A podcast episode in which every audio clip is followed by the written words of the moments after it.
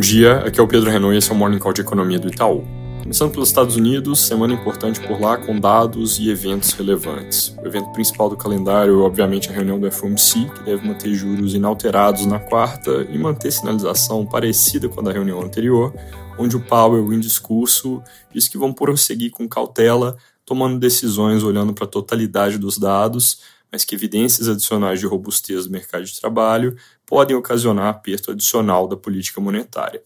Outro evento que vai dividir as atenções vai ser a divulgação do plano de emissões do Tesouro para o trimestre. Isso acontece hoje e deve trazer atualização da necessidade de financiamento do governo um pouco para baixo, mas mantendo o aumento previsto de emissões recentes, que contribuiu para a piora nos juros longos ao colocar mais títulos no mercado.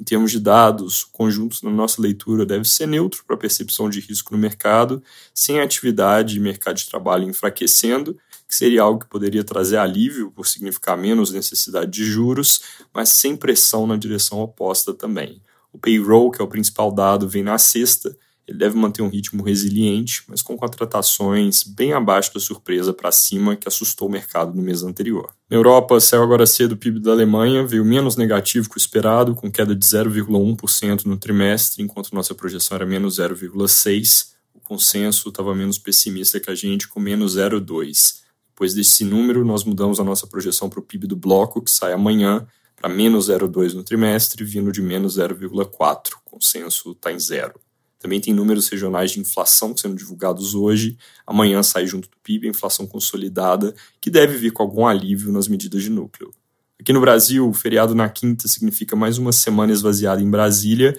onde o foco do governo, segundo algumas reportagens, vai ser preparar terreno para discutir o PL/MP da subvenção na semana que vem. Nessa agora, o que deve ser assunto mesmo é o que causou barulho na sexta-tarde ao longo do fim de semana, que foram as declarações do presidente Lula a respeito da meta fiscal do ano que vem. Em evento com jornalistas, ele disse que a meta fiscal não precisa ser zero, que não vai estabelecer uma meta que obrigue começar o ano fazendo corte de recursos para obras e que sabe da vontade do ministro Haddad, mas que não significa nada se o déficit for meio por cento ou 0,25 em vez de zero.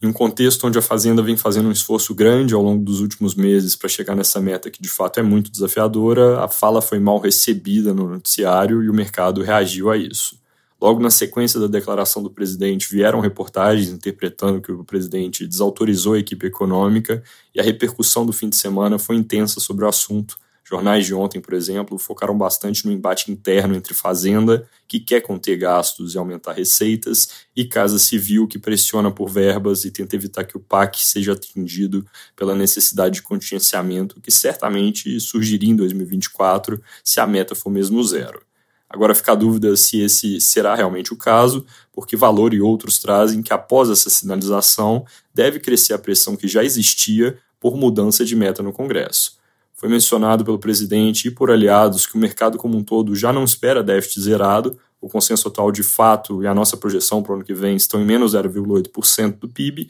mas o ponto é que esse é o número com a meta zero, é uma leitura condicional de que vai haver esforço para chegar lá, só não vai conseguir aumentar receitas e segurar gastos o suficiente. Agora, se a meta muda para algo abaixo de zero, aumenta o risco de que essas projeções também escorreguem para território mais negativo. O mercado reagiu de forma intensa a isso com dólar subindo, bolsa em queda e curva de juros abrindo, ou seja, taxas futuras subindo tanto com aumento de prêmio de risco, quanto porque em cenários com fiscal pior, o mercado precisa considerar menor espaço para corte de juros. Esse assunto ainda deve causar repercussão em preços nessa semana. Não houve nenhuma declaração formal dos ministérios ou de outras partes do governo depois do acontecido, e o mercado, obviamente, vai monitorar de perto se surgem mais novidades.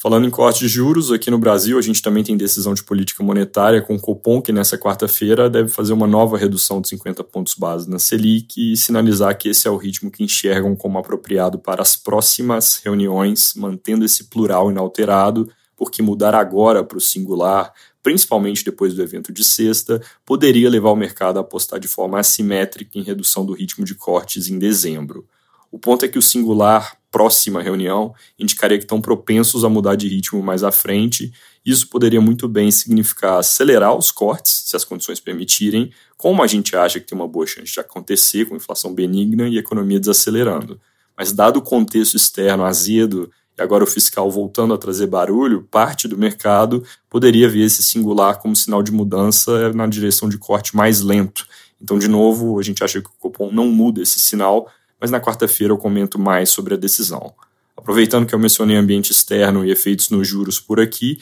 tem uma entrevista interessante do Guilherme Mello no jornal hoje, secretário de Política Econômica na Fazenda, levantando justamente o ponto de que o tamanho do ciclo de cortes por aqui vai depender do que acontece lá fora. Além do Copom essa semana encurtada pelo feriado, tem bastante coisa em termos de dado, com IGPM, confiança do varejo, serviços e CAGE de hoje, além da pesquisa Focus de toda segunda, aí tem desemprego amanhã e produção industrial na quarta, tudo referente a setembro, à exceção das confianças e IGP que são de outubro. É isso por hoje, bom dia e boa semana.